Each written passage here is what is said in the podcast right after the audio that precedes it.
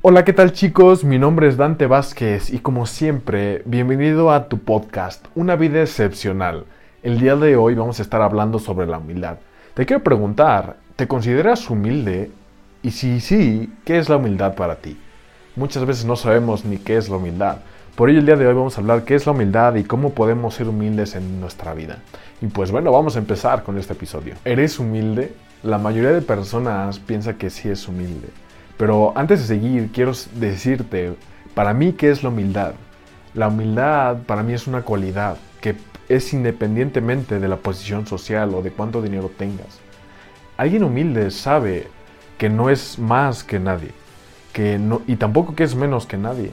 Por lo tanto, puede ver más desde el amor. Y, y realmente la humildad para mí es algo que no está peleado con nada económico, porque muchas veces pensamos que la humildad es, va totalmente relacionado con la pobreza.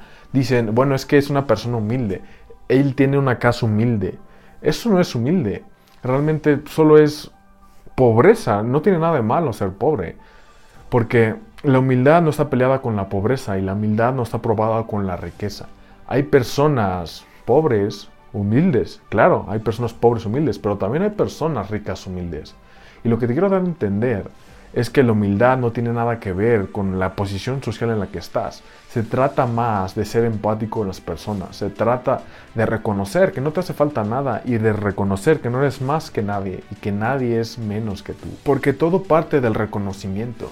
De, de reconocer que eres bueno en unas cosas y de reconocer que también eres malo en otras cosas. Y no porque seas malo en algo significa que eres menos que esa persona que sí es bueno.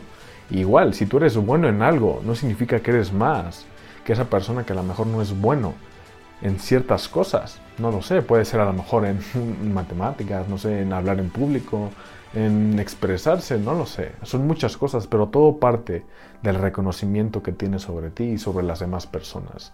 Entonces, la humildad realmente no está peleada con la abundancia económica. Al contrario, siento que al tu poder tener mucha más abundancia económica, es mucho más fácil reconocer la humildad en tu vida.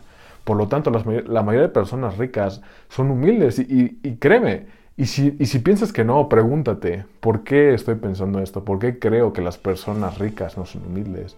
¿Alguna vez te pasó algo que te hizo pensar eso? Y si sí, ¿por qué sigues pensando eso? Solo fue una situación que te sucedió.